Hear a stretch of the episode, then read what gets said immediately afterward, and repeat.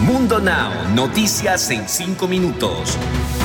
Inmigración, dinero, política, entretenimiento y todo lo que necesitas para amanecer bien informado. Comenzamos. Hola, ¿qué tal amigos? Bienvenidos a Mundo Now. Les saluda Alfredo Suárez junto a Lidy Callazo y Daniela Tejeda. De inmediato comenzamos con las informaciones.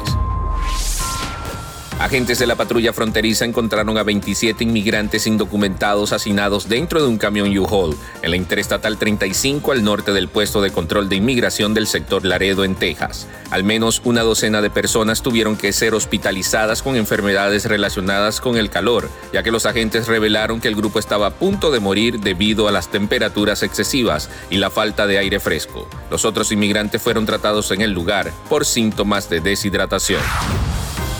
Xavier Becerra, secretario del Departamento de Salud y Servicios Humanos de Estados Unidos, defendió ante el Congreso elevar el presupuesto de la institución hasta los 133 mil millones de dólares, 23% más comparado con el año anterior.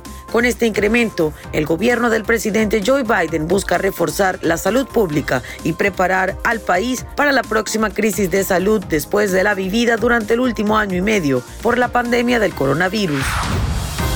Y el estado sureño de Texas, en Estados Unidos, permitirá a partir de septiembre a sus residentes el libre porte de armas y revólver, sin necesidad de obtener una licencia o participar en una formación.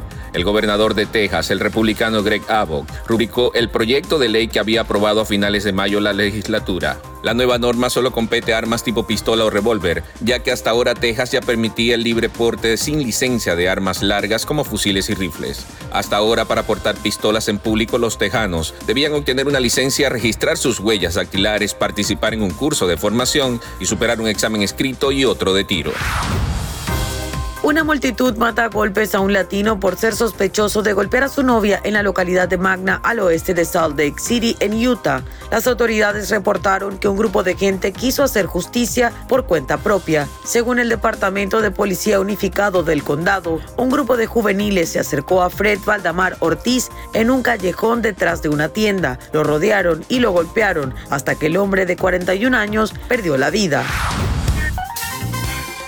siempre les digo, ajustense sus cinturones, pues ahora traigo para ustedes lo más actual en el mundo del entretenimiento.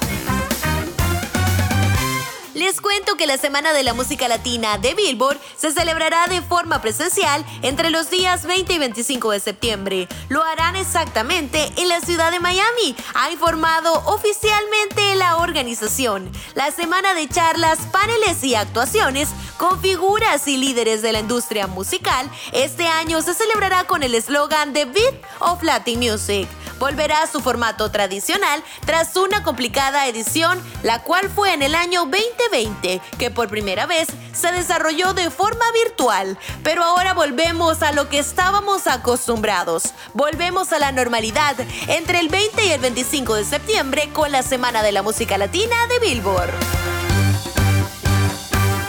En más noticias, ante la ola de rumores del embarazo de Belinda por los videos de la fiesta de cumpleaños de la hermana de Cristian Nodal, el cantante de música regional mexicana por fin admitió que sí se va a convertir en papá. Pero les cuento que no precisamente de un bebé de Belinda. Él dijo que será papá muy pronto, pero de su nuevo disco pues prefiere hacer las cosas paso a paso con su pareja. ¿Será que estos tortolitos nos están mintiendo? ¿Usted qué piensa? ¿Cree que Cristian y Belinda están listos para ser papá y mamá?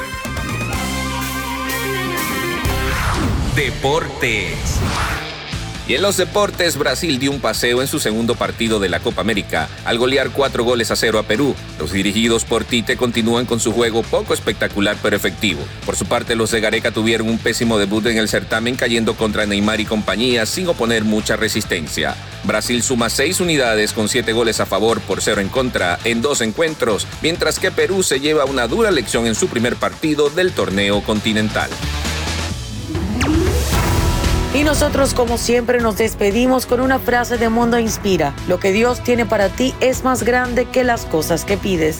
Recuerden que pueden ampliar esta y otras noticias en www.mundohispánico.com. Que tengan un feliz fin de semana.